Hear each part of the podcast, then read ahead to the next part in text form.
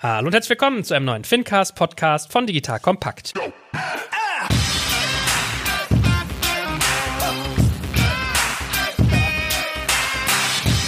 Mein Name ist Joel Kaczmarek und wie immer an meiner Seite der liebe André Bajorat. Hallo André. Hallo Joel. So, und heute geht es um ein Thema, das aktueller und leider auch dauerhafter, glaube ich, gar nicht sein könnte. Und zwar werden wir über Corona-Hilfen reden, sowie sicherlich auch den ein oder anderen Ausflug in Förderprogramme allgemein. Das heißt, heute werden wir darüber reden, wie genau funktioniert das eigentlich, dieses Zusammenspiel zwischen Hausbanken und der KfW, was man in den Medien noch immer wieder hört. Das heißt, wir werden über solche Dinge wie das Durchleitungsprinzip reden, aber auch ganz allgemein über Fördermittel. Wer ist dort aktiv? Wie geht man vor? Welche Prozesse gibt es? Worauf kommt es an? Und, und, und. Also ich glaube, da ist ganz, ganz viel drin, auch unabhängig von Covid. Und da haben wir spannende Gäste, wie immer eigentlich. Nämlich einerseits Ladies First, Eva Witt, die ist Bereichsleiterin bei der KfW und Stefan Bender, der ist Leiter Unternehmensbank Deutschland bei der Deutschen Bank, der gleichen Organisation, wo ja auch der liebe Kollege Bajorat aktiv ist. André, arbeitet ihr viel zusammen, ihr zwei? Ja, wir hören uns schon ziemlich häufig, Stefan, ne? Ja, und jetzt sehen wir uns doch ab und zu mal endlich. Richtig. Sehr gut, aber wir wollen natürlich noch ein bisschen was über euch wissen, bevor wir tief ins Thema eintauchen. Deswegen, liebe Eva, vielleicht dir als erstes mal das Wort überreicht. Was macht man als Bereichsleiterin KfW und wie kommt man dazu? Erstmal vielen Dank hier für dieses Podcast. Freut mich sehr, dass ich heute dabei sein darf. Ich leite den Bereich seit Januar und zwar bin ich zuständig für die Individual- und die Kommunalfinanzierung. Bin eigentlich ein KfW-Urgestein seit 25 Jahren dabei, komme aber eigentlich eher aus der Entwicklungsfinanzierungsecke und wie gesagt, seit Januar hat es mich hier ins Inland verschlagen und natürlich dann auch gleich mit diesem sehr, sehr spannenden Sonderprogramm Corona. Aber das ist ja wirklich mal echt ein Jumpstart, oder? Total, total. Es war also, war super spannend, super motivierend, hat viel Spaß gemacht, aber auch ein tolles Team, tolle Leute. Insofern hat das auch alles gut geklappt. Und Stefan, wie ist das bei dir? Was macht man als Leiter Unternehmensbank? Danke, gute Frage. Ja, Leiter Unternehmensbank heißt, wir haben bei uns in der Deutschen Bank vom ganz kleinen Unternehmen, von der Firmengründung, der Existenzgründung bis hin zu den großen Unternehmen, die wir alle kennen, alle bei uns im Bereich und um die darf ich mich kümmern. Mache das auch schon eine Weile, bin jetzt gut über 20 Jahre dabei, fast 25 Jahre. Bin dabei, weil meine Eltern gesagt haben, bitte mach eine Lehre, bevor du Surflehrer bist. Ich hoffe immer noch, dass es mit dem Surflehrer irgendwann mal klappt. Und ja, freue mich auch dabei zu sein. Muss sagen, ich, das ist mein erster Podcast. Insofern, ich weiß nicht, gibt es dafür einen Sonderausdruck, wenn man zum ersten Mal einen Podcast macht? So Rookie oder sowas? Äh, Podcast Rookie, finde ich gut. also Podcast. Da gehöre ich auch dazu. Auch mein erster. Sehr gut. André, fangen wir mit dir mal an. Komm, du machst heute mal den, den, den Themenauftakt. Was ist das Erste, was dich interessiert und was du sozusagen verstehen willst, wenn du über das Thema Corona-Hilfen nachdenkst? Naja, letztendlich ist es, glaube ich, eine ganz, ganz interessante Frage, die wir, glaube ich, alle in den letzten Wochen und Monaten ja immer wieder gehört haben, was das eigentlich für ein Zusammenspiel ist zwischen der Bank und der KfW auf die man halt dann irgendwie immer wieder zurückgreifen muss, wenn man auf Corona-Hilfen zugreifen will. Das war, glaube ich, irgendwie so in den letzten Wochen und Monaten immer die spannendste Frage. Es gab ja auf der einen Seite diese Soforthilfen, die teilweise auch von den Ländern rausgegeben worden sind. Aber wenn man halt über seine Bank gesprochen hat und über die KfW-Hilfen dann gesprochen hat, dann gab es immer diese ominöse Aussage von Durchleitung und was passiert da eigentlich. Und das wäre, glaube ich, mal ganz spannend, erstmal zu erfahren, wie das eigentlich funktioniert im Zusammenspiel.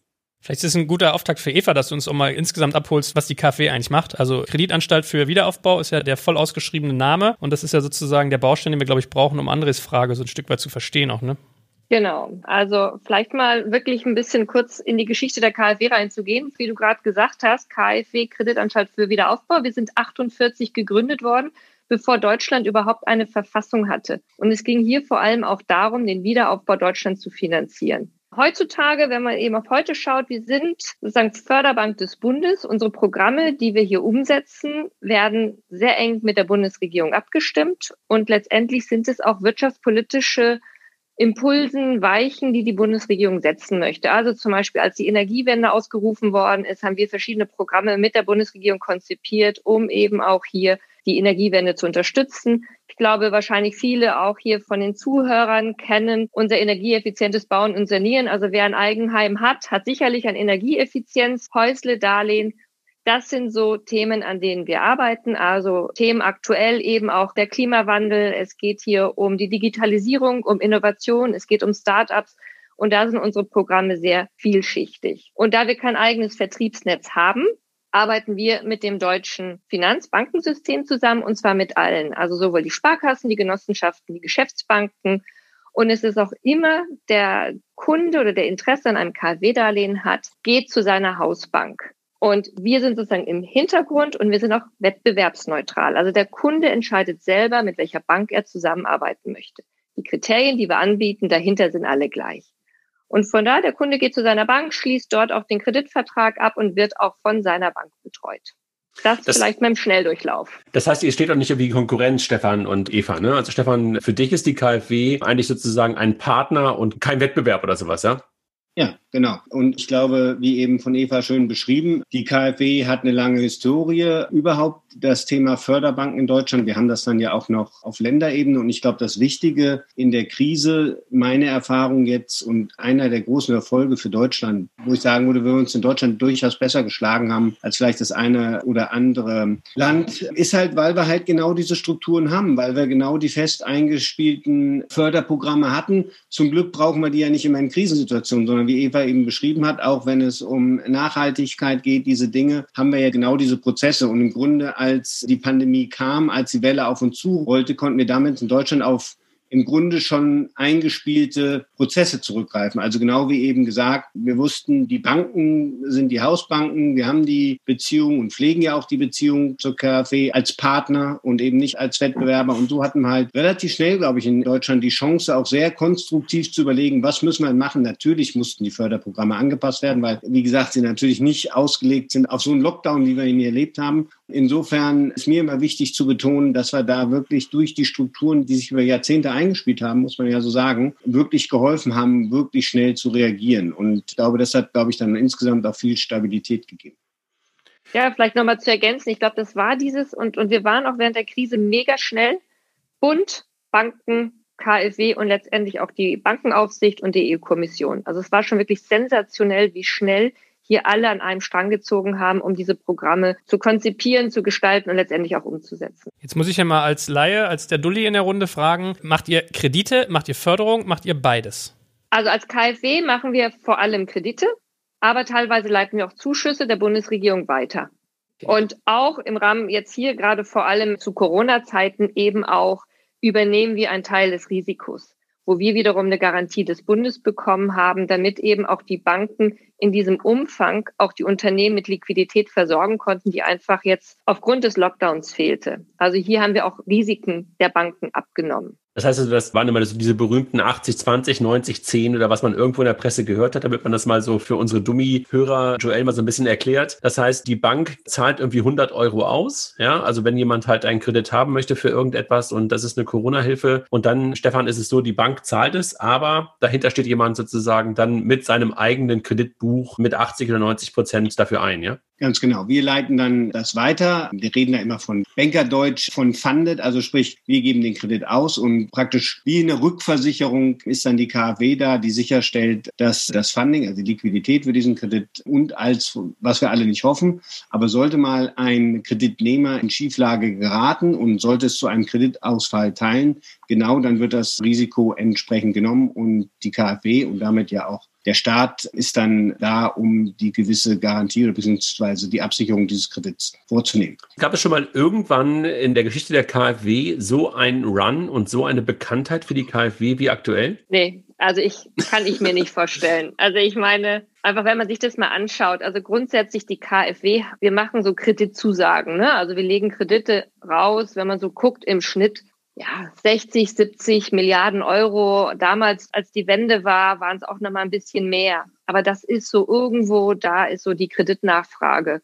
Und ich meine, durch dieses Sonderprogramm, mal schauen, wo wir jetzt am Jahresende hinauslaufen werden. Aber es wird weit über die 100 Milliarden Euro sein.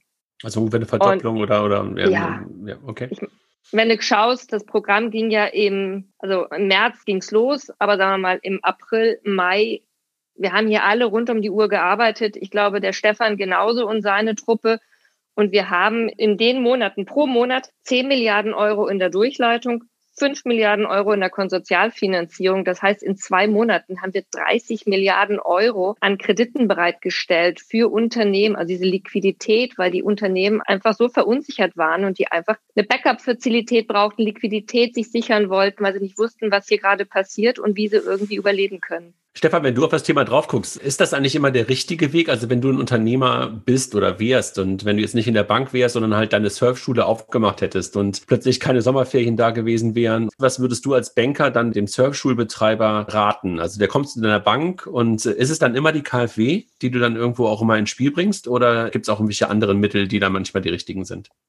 Ein guter Punkt, weil das haben wir gesehen in der Krise. Das war mit die Hauptaufgabe der Banken, überhaupt mal die Informationen zu geben, was ist eigentlich möglich, beziehungsweise was passiert mit dem Unternehmen und welche Möglichkeiten stehen denn zur Verfügung. Und deswegen haben wir uns auch am Anfang, als wir sahen, wir gingen auf den Lockdown in, in Europa, in Deutschland zu. Wir müssen ja sagen, als Deutsche Bank, wir haben das natürlich in Asien eng verfolgt, wie sich da die Pandemie entwickelt hat. Das heißt, wir hatten schon ein bisschen sehen können, wie dramatisch die Situation werden kann, was ein Lockdown eigentlich heißt, auch wirtschaftlich heißt. Insofern haben wir uns von Anfang an auch darauf konzentriert, nicht nur wie eben geschrieben, mit der KfW, mit den Förderbanken zu sprechen, wenn wir Hilfen brauchen, wie die aussehen, sondern wir haben uns insbesondere erstmal darum gekümmert, wie können wir eigentlich die Fragen unserer Kunden beantworten.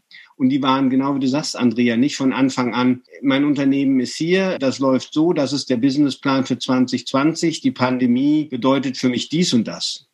Das kam für alle überraschend und man stand erstmal da und sagte, ich habe gerade gesagt bekommen, ich muss mein Restaurant zumachen. Mhm. Ich habe Mitarbeiter zu bezahlen oder wir waren ja im vollen Lockdown, als dann überhaupt mal das Thema Homeoffice. Ich meine, ein halbes Jahr später oder, oder fast neun Monate später sitzen wir jetzt hier und unterhalten uns über Podcast, über Video und ja, fühlt sich ja schon fast geübt an lasst uns alle mal die Uhr neun Monate zurückdrehen. Also ich war noch nicht so gut in diesen Medien unterwegs und ich glaube, da waren wir halt, haben wir jetzt erstmal überhaupt mal zu begleiten. Wie beantrage ich denn jetzt die verschiedenen Hilfsprogramme? Und das ist ja auch nicht gleich der Kredit gewesen, sondern wir haben ja ganz verschiedene Themen, auch rechtliche Themen, steuerliche Themen, die wir als Bank natürlich nicht direkt beraten können, aber überhaupt mal den Leuten Führung zu geben, wo sie denn welche Informationen bekommen wenn es dann darum ging, wenn sagt, da ist Hilfe möglich, da gibt es Programme, und das sind ja auch nicht übrigens immer nur dann Förderprogramme. Auch wir als Bank oder wir als Banken, will das gar nicht für die Deutsche Bank in Alleinanspruch nehmen, haben wir natürlich geguckt, wie wir als Bank, als Hausbank, als Partner unseren Kunden zur Verfügung stehen und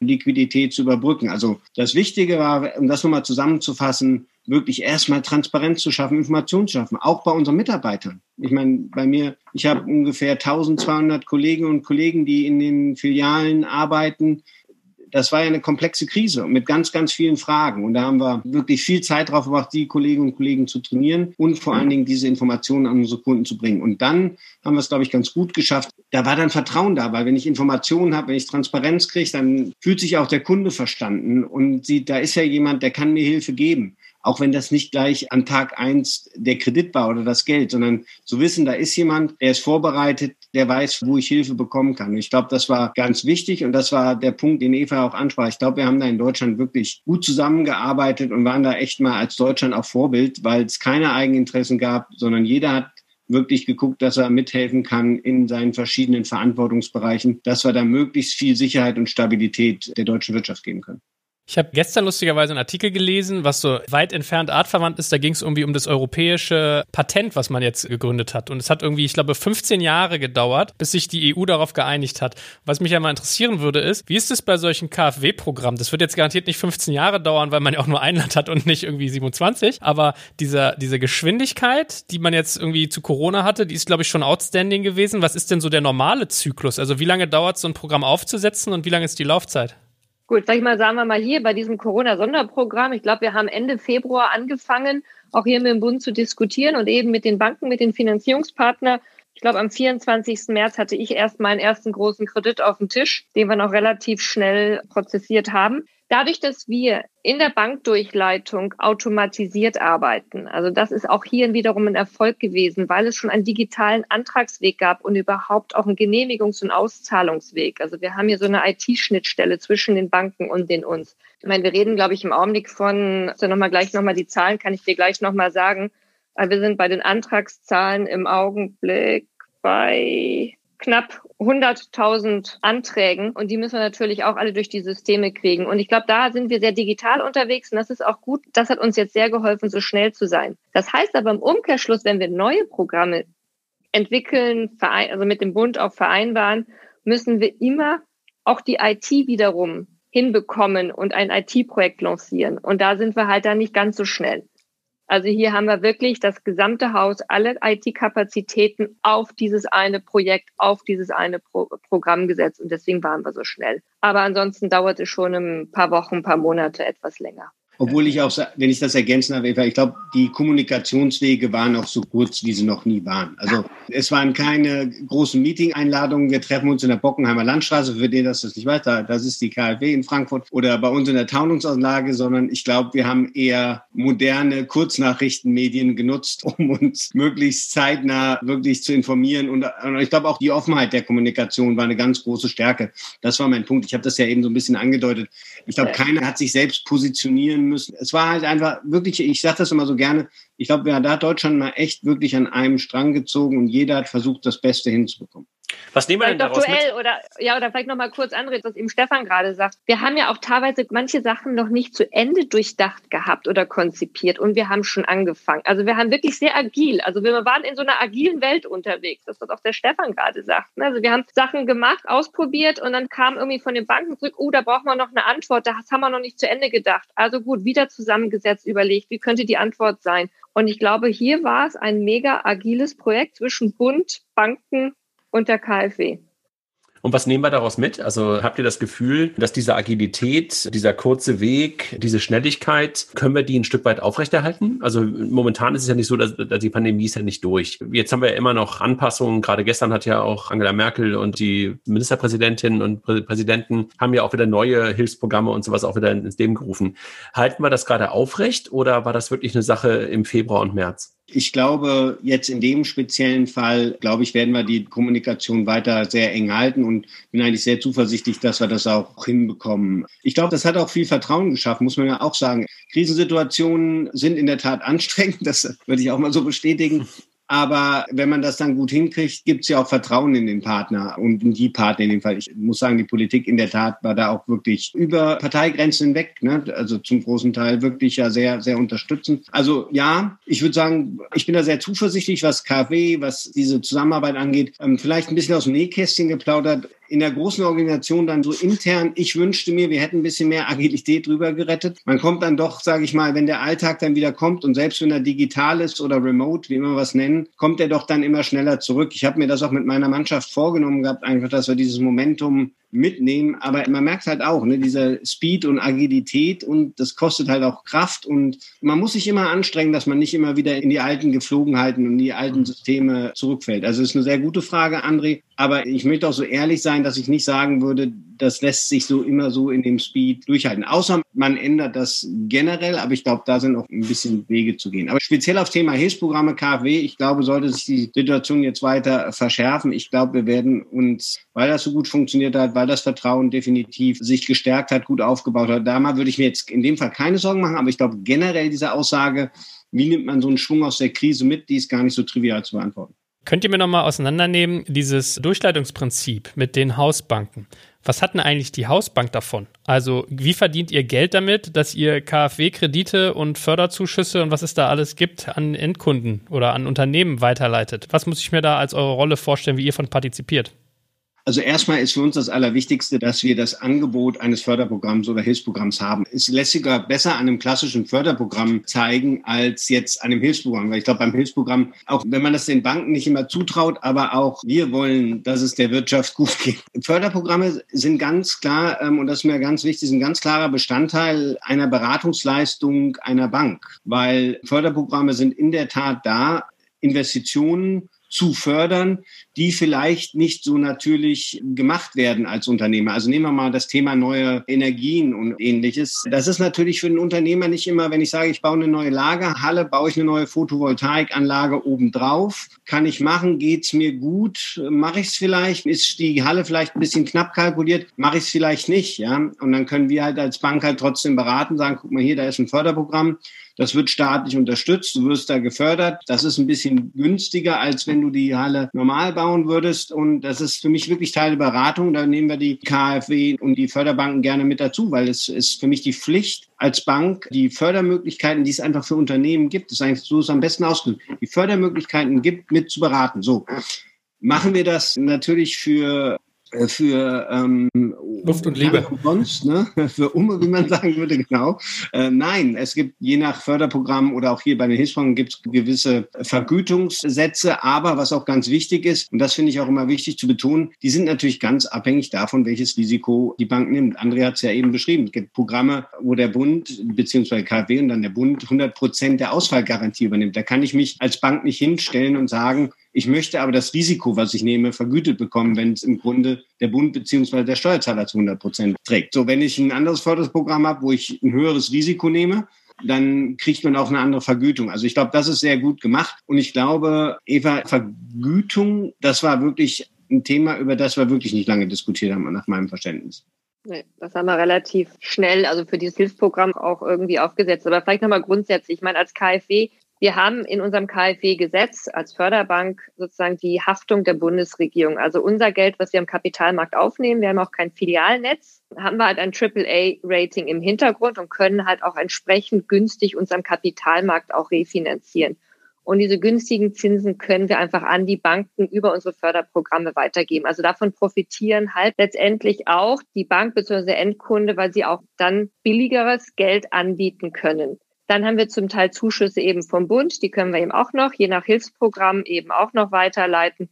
Und wie eben auch Stefan sagte, zum Teil bieten wir einfach auch Risikoübernahmen an, dass eben die Bank nicht 100 Prozent des Kreditrisikos übernehmen muss, sondern eben 20 an uns. Oder hier jetzt im Corona-Sonderprogramm reden wir über, wir übernehmen 80, 90 und bei den ganz kleinen Krediten auch sogar 100 Prozent des Risikos.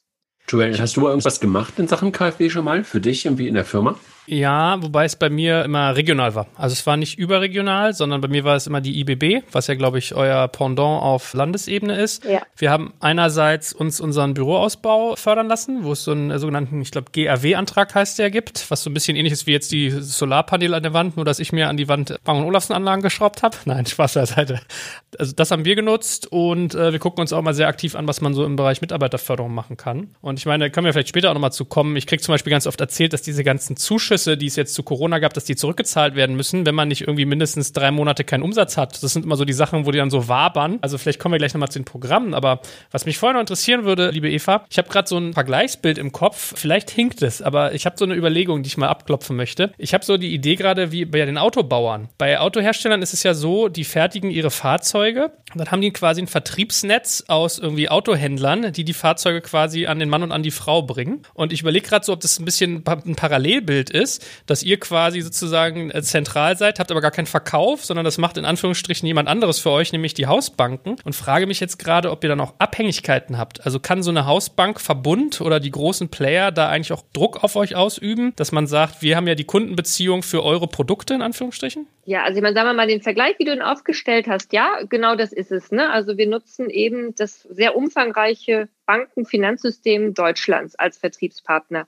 Ob jetzt Druck also ich meine, nein, ich meine, letztendlich ist es eine Förderung, die die Banken an den Kunden weitergeben. Letztendlich profitieren die Banken ja, indem sie über unsere Förderprogramme ja auch ihre Kundenbeziehungen intensivieren können. Ich meine, ich glaube, es sind eher die Banken, die halt dadurch, dass der Kunde ja sehr viel Optionen hat, zu anderen Banken zu gehen, sei es zu einer deutschen, einer Cobert, zu einer Sparkasse, zu einer Genossenschaftsbank, ist, glaube ich, eher hier auch die Kundenbindung für eine Bank wichtig. Und wenn man natürlich dann, und wie Stefan es auch sagte, indem man einfach auch Transparenz über die Förderprogramme herstellen kann, ist auch da eine Kundenbeziehung entsprechend zu intensivieren ne, und Vertrauen zu schaffen.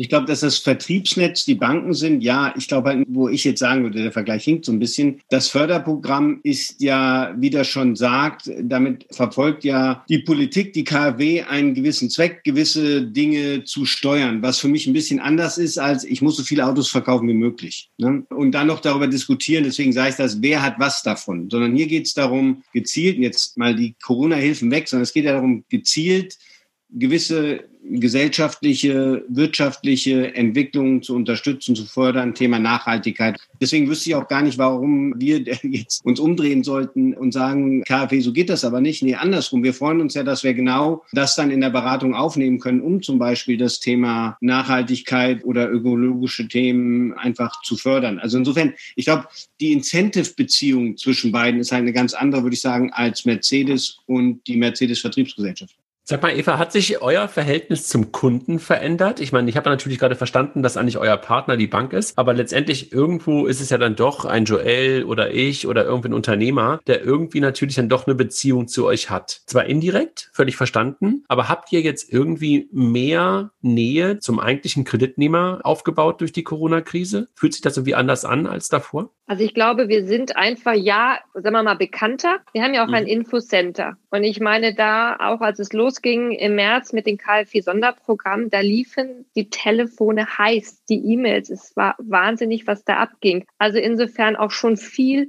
wo auch sich Kunden, ja, auch, auch ihre Sorgen bei uns im Infocenter loswerden. Und dann gebt ihr die Antwort, aber ihr geht erstmal zu eurer Hausbank oder was macht ihr? Ja, wir versuchen dich zu beraten, einfach auch aufzuklären über unsere Programme, was das mhm. heißt, was es bedeutet.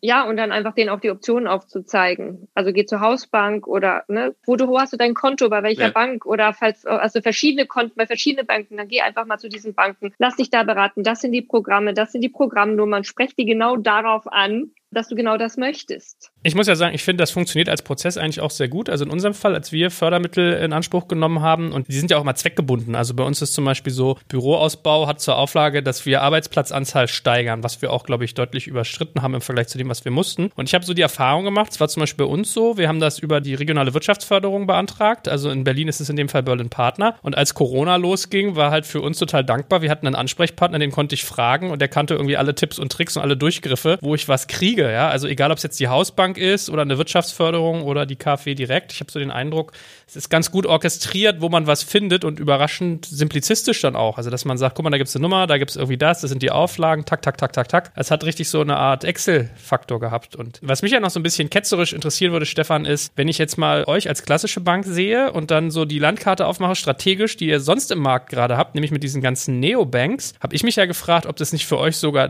dankbar ist, dass ihr jetzt dieses Thema habt mit dem Thema Hausbank hilft bei Förderung. Weil soweit ich es mitgeschnitten habe, die ganzen irgendwie N26s dieser Welt und Holvis und Co., die haben ja, glaube ich, gar nicht diesen Aspekt, dass man das jetzt nutzen kann, oder? Also es war ja für euch wahrscheinlich sogar kundenbeziehungsförderlich auch.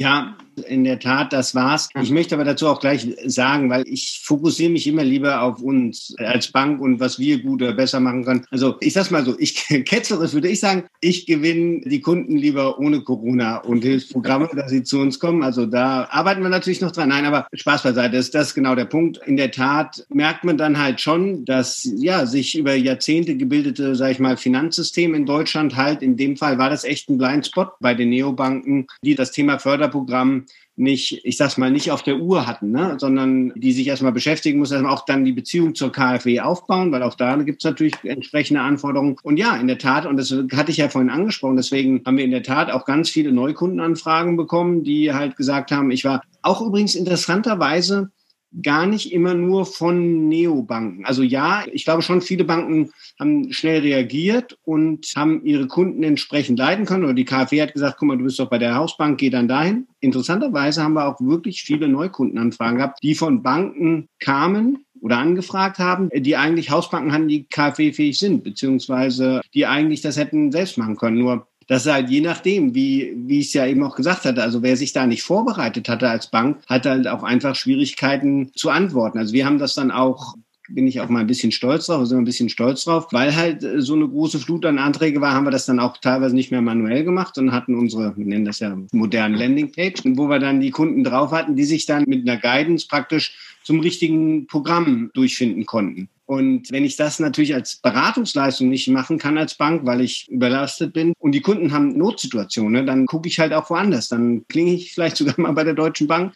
Aber sag mal, sag mal ganz kurz, Eva, war das für euch ein Thema, dass ihr das gemerkt habt, dass die so gehypten Neobanken plötzlich nicht KfW, wie sagt man so schön, akkreditiert ist, glaube ich, der richtige Begriff bei euch, ne? Also nicht sozusagen an den Programmen teilnehmen konnten. Hat euch das geärgert oder habt ihr da Feedback bekommen aus dem Markt? Also was wir schon hatten, war eine unheimliche Antragsflut, akkreditiert zu werden. Das haben mhm. wir schon gemerkt. Also wir mussten relativ schnell viele Banken akkreditieren, aber auch zum Beispiel interessanterweise die großen internationalen Investmentbanken kamen auch an und wollten akkreditiert werden. Also es ist jetzt nicht nur die Neobanken. Mhm. Wo man eigentlich sagt, was haben die mit Förderung zu tun? Aber eben auch die hatten Kunden, die einfach Liquidität brauchten und gemerkt haben, ups, wäre vielleicht gut, wenn ich die Sonderprogramme nutzen kann. Mhm. Ja, vor allen Dingen bei den Großen war ja auch der Fall, dass die großen Syndizierten, weil die haben ja meistens dann auch die eher großen deutschen Kunden und die waren natürlich in den großen syndizierten Krediten damit dabei. Ne? Ja. Sag mal, wenn wir jetzt auf die Krise gerade gucken und wir sehen ja so einige Bereiche und einige Verticals, die jetzt wirklich gerade ganz, ganz, ganz, ganz stark leiden. Also ob das Restaurants sind, Hotels sind, aber halt auch die Kunstszene, Kreativszene. Was seht ihr da? Glaubt ihr, dass da in der Zukunft, in den nächsten Wochen und Monaten noch ganz spezielle Sonderprogramme irgendwie auf den Weg kommen werden? Oder seht ihr die schon am Horizont kommen? Vielleicht Eva zuerst an dich, weil du da möglicherweise gerade diese Programme mitentwickeln kannst. Ja, also mit dem zweiten Lockdown wurde, wir nennen den, den KfW-Schnellkredit, geöffnet für unter zehn Mitarbeiter, also eben auch für Solo-Selbstständige. Also bislang war unser Schnellkredit eben nur zugänglich mit mehr als zehn Mitarbeiter. Das ist jetzt geöffnet und flexibilisiert worden. Ansonsten ist halt wirklich immer die Frage, wir reden hier über ein Kreditprogramm für gewisse Branchen oder Unternehmen auch Kredit wirklich das richtige Produkt ist oder ob es auch, und ich meine, da muss man auch sagen, die Bundesregierung bietet ja wirklich viel auch an mit den Überbrückungshilfen oder jetzt der Novemberhilfe ich glaube, da muss jedes Unternehmen selber schauen, was ist der richtige Weg, um an die Liquidität zu kommen, die das Unternehmen einfach braucht. Bei den Hilfen seid ihr nicht involviert oder seid ihr auch bei der Auszahlung der Hilfen involviert? Das, äh, Nein, das, das ist die, auch die Förderbanken vor Ort oder wer, wer macht das? Okay. Das ist also unterschiedlich, je nach Land unterschiedlich gehandhabt worden, wie ich das mitbekommen habe. Viele haben die sogenannten Landesförderinstitute, also jedes Förderinstitut pro Land involviert. Manchmal war es aber auch das Finanzministerium, aber es war schon sehr viel, dass es die LFIs sind, die diese Überbrückungshilfen eben auch auszahlen. Aber das heißt also eigentlich, der, der, der erste Weg ähm, ist eigentlich dann trotzdem für jeden Unternehmer, ob klein oder groß, eigentlich immer wahrscheinlich der sinnvollste, Stefan, den du vorhin angesprochen hast, zur Bank und dann gucken, die richtige Beratung, welche Förderprogramme gibt es oder auf die Landingpages der Banken, um dann zu gucken, welche verschiedene Unterstützungen gibt es möglicherweise in dem jeweiligen Land für das jeweilige Vertical. Ja?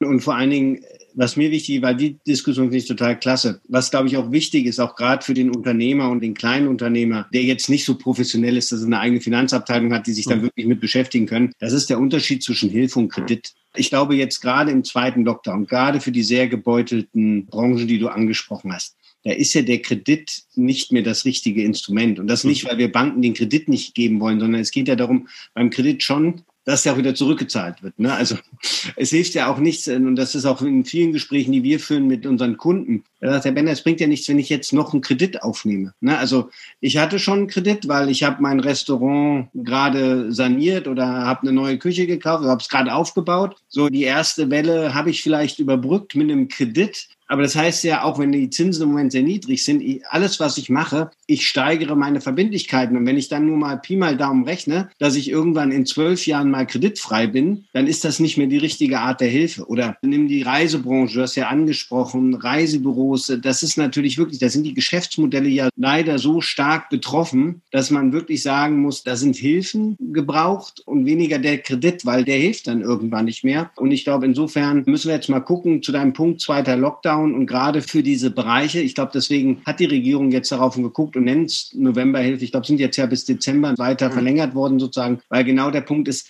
das Hilfsprogramm wird dann nicht mehr helfen. Und wie gesagt, gar nicht aus Sicht, dass man sagt, man will das nicht machen, sondern der Unternehmer selbst sagt, mein Geschäftsmodell ist kaputt, da bringt mir der Kredit nichts. Ne? Weil die Idee ist ja, der Kredit, dass mein Geschäft gut läuft dann irgendwann und ich ihn wieder zurückzahle. Ne? Und ich glaube, das ist wichtig, dass man das immer vor Augen hat. Und jetzt zu deinem Punkt, ja genau, und ich glaube, da können wir Banken echt helfen zu beraten, weil neben der jetzigen Hilfe wollen wir natürlich dem Unternehmer auch helfen oder der Unternehmerin helfen und sagen, lass uns doch mal auch nach vorne gucken. Ne? Also da ist jetzt die Hilfe, da ist der Kredit, aber lass uns doch mal drüber sprechen, wie geht's denn weiter und was für Möglichkeiten sind denn da und was können wir denn bei deinem Geschäftsmodell machen, diese ganzen Dinge. Also gerade, was wir versuchen, natürlich das Thema jetzt, mag immer dieses Schlagwort, ist so schwierig, Digitalisierung, aber okay, im Restaurantbereich hast du bisher nur deinen Restaurantbetrieb gehabt. Was ist denn mit Online-Verkauf? Ich weiß, das ist ein sehr einfaches Beispiel, aber ich glaube, da sind auch wir Banken gefragt zu helfen. Wie kann ich denn in der Krise auch mit ganz praktischen Themen helfen? Oder wie ich sie eben schon angesprochen habe, teilweise rechtliche Hilfe, Thema Insolvenz, ne? auch kein leichtes Thema für viele. Ich habe mein Unternehmen aufgebaut. Wie geht's denn weiter? Wann muss ich denn was machen? Jetzt sind wir als Bank natürlich keine Steuerberater, aber ich glaube, wir können da schon, ich sage mal, ganz praktische Hilfe geben. Und das ist auch meine Erwartung als Bank, dass wir ganz praktische Lebens- bzw. Geschäftshilfe geben, um zu sagen, wie kriegen wir das alle gemeinsam hier durch diesen schweren Sturm gefahren. Joel, du machst ja gerade relativ viele Kunst- und Kulturpodcasts, ne? Was kriegst du denn aus der Industrie mit? Also, oder Industrie, ja, doch, eigentlich ist es schon eine Industrie. Merkst du da irgendwo, dass die halt auch dort Hilfen erwarten? Naja, das ist ganz brutal bei denen, weil das ist ja bei denen wirklich wie ein Berufsverbot und es war eine Gruppe, die lange nicht gesehen wurde, weil irgendwie gab es eine sehr starke Gastronomie-Lobby und ganz viel auch so in Richtung Travel, was glaube ich auch ein bisschen in unserer Bubble jetzt was Tech angeht, gefördert war durch diese ganzen Unicorns, die da entstanden waren, also die Get Your Guys dieser Welt. Ähm, und das war halt eine Branche, die de facto ein Auftrittsverbot hatte, damals ein Arbeitsverbot, aber gefühlt übersehen wurde. Also es war ja zum Beispiel lange auch Problem, dass solche Akteure irgendwie eigentlich gefühlt gehandhabt werden wie ein Einzelunternehmer oder wie eine Einzelperson, die wirtschaftlich tätig ist und und damit aus ganz vielen Sachen rausfiel. Die konnten keine Fördergelder beantragen, die konnten keine Zuschüsse kriegen, keine Hilfen und so weiter. Und dann poppt das ja irgendwann sukzessive hoch. Also es gab dieses Till Brönner Video, was ja irgendwie sehr publik geworden ist, wo ich finde, wer das auch sehr gut erklärt hat. Also ich glaube, die Problemwelten, die so aufkommen, die verstehen wir erst sukzessive. Deswegen, ich stelle mir so einen KfW Deutsche Bankjob auch nicht so einfach vor, weil man da quasi, ich glaube, Reed Hoffman hat mal gesagt, Unternehmer sein bedeutet, man springt von der Klippe und baut den Fallschirm zusammen, während man fällt. Ja, und so ist es hier, glaube ich, auch ein bisschen. Und was ich festgestellt habe, ist zwei Dinge, die noch hinzukommen. Das erste ist, es gibt einen sehr großen Peripherieanteil im Kulturbereich, den man sehr stark unterschätzt. Also, wenn ich irgendwie heute einen Podcast gemacht habe mit irgendwie den Prinzen und Beatsteaks, ja, das sind noch die am wenigsten geschadeten, weil die haben im besten Fall ein Polster. Aber die Bühnenbauer, die Booker, die Agenten, die PR-Leute, die Locations, die Clubs, das sind halt diejenigen welchen, die vielleicht nicht mehr da sind, wenn die dann wieder auf die Bühnen dürfen. Und deswegen gibt es ja auch diese Programme hier mit, wenn wir weg sind, ist es still in Deutschland, ja. Und äh, das zweite, was ich festgestellt habe, ist, dass es in dem Bereich, aber es ist jetzt vielleicht viel zu weit, aber mal so als Momentum auch, ich glaube, weil Mindset ist ja eine Frage. Im Kunstbereich besteht ganz oft das Mindset, dass es unangenehm ist, dem Staat auf der Tasche zu liegen. Also sich als Sänger, der vielleicht gerade im linken Milieu, was jetzt das Beispiel mal meinetwegen war, angesiedelt ist, sich arbeitslos zu melden, ist, glaube ich, vielen sehr zuwider. Und deswegen, also wäre eigentlich auch spannend zu wissen, wie viele Leute, die eine Förderung beantragen, brauchen die auch und verdienen die auch und was für eine Schwarzziffer gibt es, die das nicht tut. Ne? Das ist so, aber mal kleiner Kulturausritt.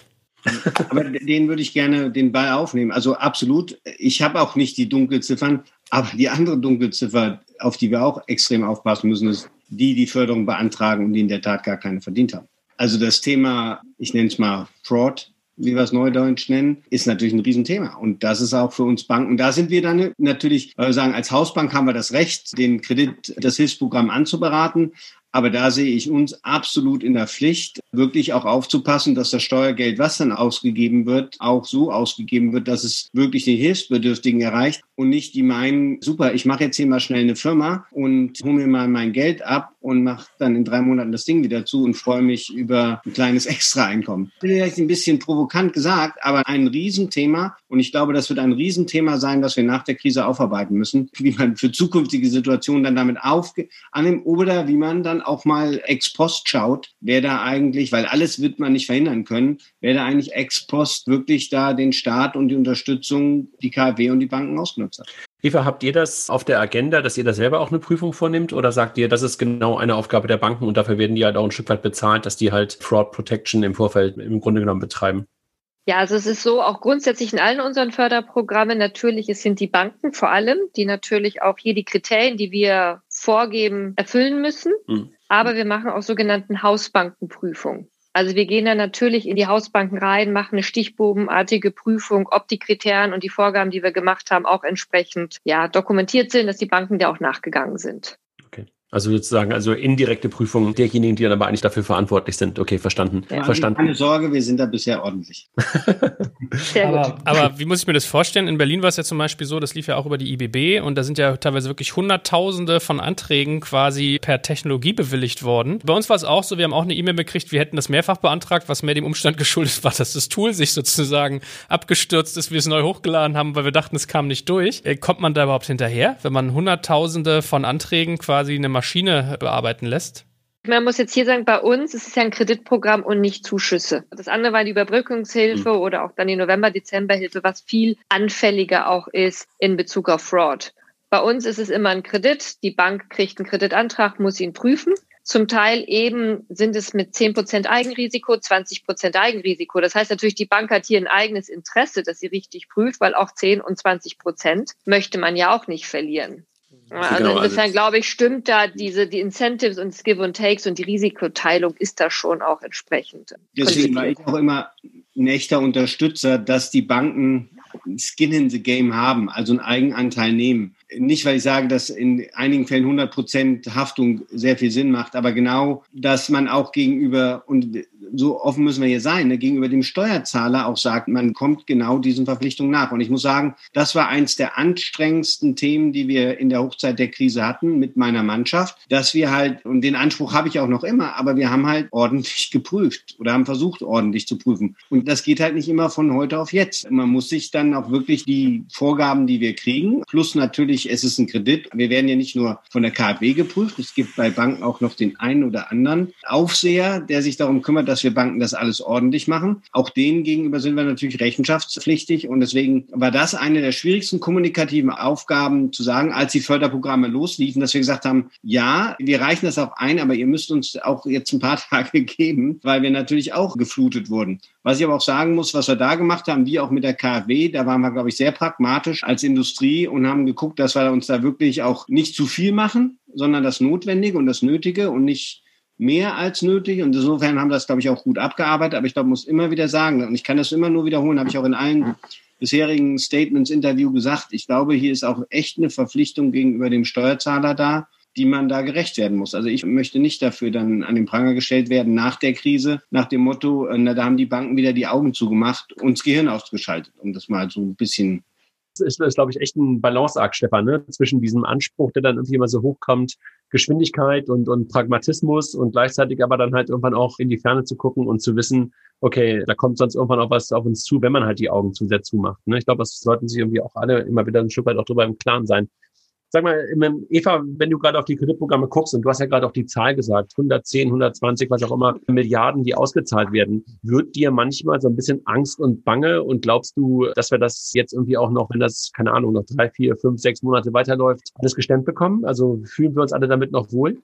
Ja, vielleicht gebe ich noch mal kurz einen Überblick über die Zahlen, damit ihr die auch irgendwie habt. Also beim Zusagevolumen, und zwar Stand Freitag, haben wir 92.700 und wir haben Kredite zugesagt von knapp 45 Milliarden. Man muss jetzt sagen, der wahnsinnige Anstrom, wir hatten ja vorhin die Zahlen genannt, das war April und Mai mit den knapp 30 Milliarden oder rund 30 Milliarden Euro. Insofern siehst du, wie die Kurve schon abflacht von 30 mhm. Milliarden, jetzt sind wir bei 45. Es war einfach am Anfang, als die Krise losging, der Lockdown kam, eine wahnsinnige Unsicherheit im Markt, bei den Unternehmen, aber auch bei den Banken, Kapitalmarkt. Es war ja auch teilweise so, dass die Unternehmen gar nicht zum Kapitalmarkt sich dort refinanzieren konnten, weil einfach jeder am gucken war, was passiert hier gerade.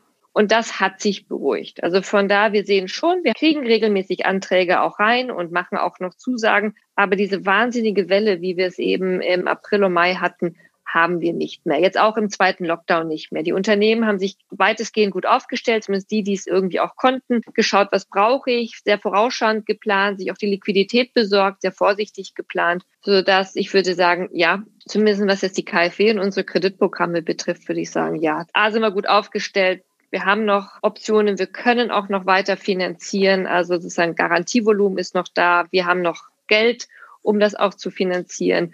Aber ich sehe im Augenblick auch nicht mehr so die Nachfrage wie zu Anfang der Krise. Mal wieder eine dumme Frage ganz kurz zwischendurch gestellt.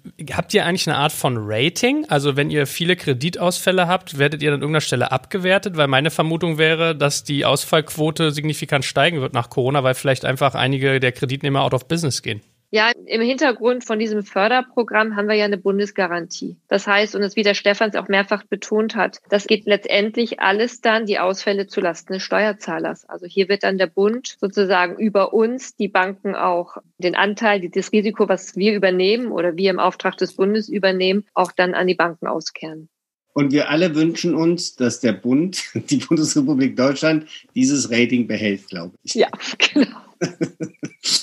Das wäre ganz, äh, das wäre ganz hilfreich. Wobei ich vielleicht auch dazu sagen, ich glaube, was muss man wirklich sagen, die Bundesregierung hat ja in der Vergangenheit extrem gut gehaushaltet. Also war auch immer wieder Vorwurf, ne? Maastricht eingehalten, geringe Verschuldungssituation, war auch immer wieder ein Vorwurf, macht doch mehr Schulden, Deutschland muss mehr investieren. Und ich meine, das ist jetzt auch ein gewissen, in Anführungsstrichen, Luxus, den Deutschland hat, dass es wir uns gerade leisten können, wirklich diese wahnsinnigen Förderprogramme, also auch die Hilfs-, die Zuschüsse, ne? die die, die verschiedenen Maßnahmen, die Deutschland ergriffen hat, wir können es uns zum Glück auch leisten. Eva, sag mal eine doofe Frage noch. Ich habe ja Kinder und ich weiß, Stefan hat auch welche, die sind aber schon ein bisschen älter und fast aus der Schule raus. Joel hat auch welche. Fördert ihr auch Schulen? Also, weil das ist ja gerade echt ein Desaster, wenn ich mir angucke, wie die Digitalisierung in der Schule nicht stattfindet. Ne? Also ich habe das gerade kürzlich den Lehrern meiner Kinder gesagt, ihr nutzt jetzt Anfänge von digitalen Tools analog. Ja, ähm, was mhm. anderes machen die ja nicht. Gibt es da auch Programme von der KfW? Also sagen wir so, wir sind ja die Förderbank des Bundes. Das heißt, wir sind sozusagen, wir unterstützen dort, wo es auch eine Bundeszuständigkeit hat. Ah, okay. Und damit halt keine Schulen, die halt irgendwie in der Landes- oder in der Stadt- oder Gemeindezuständigkeit liegen. Ja, ja, sagen wir so, wir unterstützen schon Schulbau. Also ich bin ja auch für die Kommunalfinanzierung zuständig, mhm. insofern ja. Also über die Kommunalfinanzierung finanzieren wir auch Schulen, sei es Schulbau oder Energieeffizienz in Schulen. Solche Maßnahmen finanzieren wir. Also insofern, wir unterstützen schon die Kommunen im kulturellen oder im Ausbildungsbereich da schon. Wäre ja gerade auch mal an der Zeit, da ein Zeichen zu setzen. Joel, du hast gerade Luft geholt. Ja, was mich jetzt zum Schluss unseres Gesprächs langsam noch so ein bisschen beschäftigt, ist quasi die Outline. Das heißt, ich habe mir so überlegt, was ihr sozusagen vermutet, was ich über die nächsten Monate und Jahre noch so tun werdet und wie ihr das so, also es ist eine super undankbare Frage eigentlich, ja, aber womit rechnet ihr? Worauf stellt ihr euch ein? Ich würde die gerne nehmen, weil ich finde die total, sie ist schwer zu beantworten, fair enough. Das waren alle Fragen, die ich in der Schule gestellt bekommen habe. Insofern ähm, nehme ich die gerne. Ich möchte ein bisschen anschließen, was Eva sagte, was jetzt passiert aus meiner Sicht. Ja, es werden nicht mehr so viele Programme abgefragt, aber was wir auch sehen, viele gerade die, die größeren mittelständischen Unternehmen, das sind natürlich die professionelleren. Und die haben am Anfang, die waren natürlich schnell da, intensive Gespräche. Die, die Liquidität gebraucht haben, haben sie gezogen, hat, glaube ich, Eva ja auch gesagt. Aber was wir sehen, wir sind auch, sehen auch viele Unternehmen, die bei uns angefragt haben, aber die, wenn wir jetzt sagen, wie sieht's denn aus, wollt ihr das denn jetzt machen, die einfach warten. Warum erzähle ich das? Weil ich glaube, wir sehen leider gerade so eine Zweiteilung in der Betroffenheit der Krise. Nämlich genau die eine Gruppe der Industrien, die sehr stark betroffen sind, wo man fast, und das hatte ich ja eben gesagt, wo der, wo der Hilfskredit vielleicht gar nicht mehr hilft, weil das Geschäftsmodell Wer weiß, wann wir wieder in den Restaurants sitzen, wann die Theater wieder aufmachen, diese ganzen Dinge. Und selbst wenn sie wieder aufmachen, habe ich es wirklich mit meinem, wie du eben ja sehr schön gesagt hast, ne, mit meinem Unternehmen Beleuchter, keine Ahnung, Akustik, Ton, ne, überhaupt das überstanden und wie lange muss ich eigentlich arbeiten, nur um den Kredit zurückzuzahlen. Insofern, ich glaube, das ist das eine. Wenn man jetzt mal anguckt, in der zweiten Lockdown, von den Bereichen, von den Wirtschaftszweigen, die betroffen sind, sind das nur zwei Prozent der Bruttowertschöpfung von Deutschland. So, und die anderen Teile, da muss man sagen, überraschenderweise, was wir sehen, denen geht's ganz gut. Man mag das nicht so glauben, weil hört sich so ein bisschen immer anders an, wie das kommt, aber bei einigen laufen die Fabriken wieder auf Hochtouren und es wird fleißig exportiert. Also die Automobilindustrie hatte so einen richtigen Aha-Effekt jetzt in den USA, weil da die der, der US-Amerikaner, der kauft ja beim Autohändler, da müssen ja 150 von den Trucks auf dem Hof stellen und dann komme ich hin, das ist nicht so wie wir Deutschen, wir gehen ins Autohaus, verhandeln, äh, konfigurieren, sondern der muss da stehen und dann kaufe ich den. Die waren leer die Händler. Ja, das heißt, die, Amis, die Amerikaner haben jetzt echt richtig wieder bei uns auch in Deutschland wirklich geordert bei den Zulieferern. Also da sehen wir ganz gutes Momentum und das ist eigentlich meine große Sorge, weil ich glaube, wir müssen echt verstehen, jetzt wem geht's weiter wirklich schlecht, ja, und wer hat echt Probleme und wen müssen wir da stützen, fördern, helfen und wo läuft es eigentlich wieder in etwas normaleres Fahrwasser? Und ich glaube, das ist gerade die sehr spannende Frage, die auch für uns als Bank natürlich ganz wichtig ist, wie wir beraten beziehungsweise wie wir da helfen und finanzieren. Und ich glaube, die Schere wird einfach noch, noch weiter auseinandergehen, dass wir einfach die Industrien haben, die wieder anspringen, die laufen und die gerade auch die global aufgestellten sind, äh, da sehen wir schon, dass die Nachfragen in vielen Bereichen wieder hochgehen und halt die, wo wir wirklich gucken müssen, dass wir nicht ganze Wirtschaftszweige für Jahre nicht wieder auf die Füße kommen. Ja, vielleicht nochmal, um das auch zu ergänzen, was Stefan gesagt hat. Ich meine, es geht ja jetzt auch darum, nach vorne zu schauen. Gut, sowieso, wir als Förderbank und wir müssen schauen, dass wir Wachstumsimpulse setzen, dass wir wieder Wachstum bekommen. Und zwar nachhaltiges Wachstum. Also es geht wirklich darum, sich die Themen angucken, die uns zukünftig beschäftigen werden, ist genau das. Wie kriegen wir die Transformation hin zu Klimaneutralität? Das ist das eine Thema. Und das zweite Thema ist auch die Digitalisierung. Wir haben in Deutschland einen wahnsinnigen Digitalisierungsschub jetzt gehabt aufgrund von dem Lockdown, aber auch das zu verstetigen. Und von da stehen wirklich viele Themen auch an, zu schauen, wie können wir über die Banken, das Bankensystem, diese Veränderung, die Transformation der deutschen Wirtschaft hin zu einer klimaneutralen Wirtschaft, das, glaube ich, steht an als Herausforderung auch für die nächsten Jahre. Also von ja. da positiv nach vorne schauen. Okay, bin ich ja überrascht. Ist ja noch, wollte gerade sagen, ist ja optimistisch, realistisch sozusagen geprägt, unser Bild. Ja, ihr Lieben, vielen Dank. Also es hat Spaß gemacht, da mal einzutauchen in diese Welt und mal beide Seiten zu beleuchten und kennenzulernen, was da eigentlich so passiert, weil gefühlt vieles liest man und ist von außen immer so eine Blackbox. Und mir das viel Spaß gemacht. Wie ist mit dir, André? Ja, absolut. Also ich glaube und hoffe, dass das irgendwie auch dem einen oder anderen Hörer dann auch ein Stück weit Einblicke gibt, wie das Ganze überhaupt läuft und wer dafür was verantwortlich ist und im Zweifel dann auch vielleicht eine Frage beantwortet, wo man dann auch im Zweifel hingeht, wenn man halt Hilfe benötigt. Ne? Das war ja auch ein Stück weit unser Ziel. Hervorragend. In diesem Sinne, ganz lieben Dank euch. Ja, danke. Ebenso. Danke, Danke euch.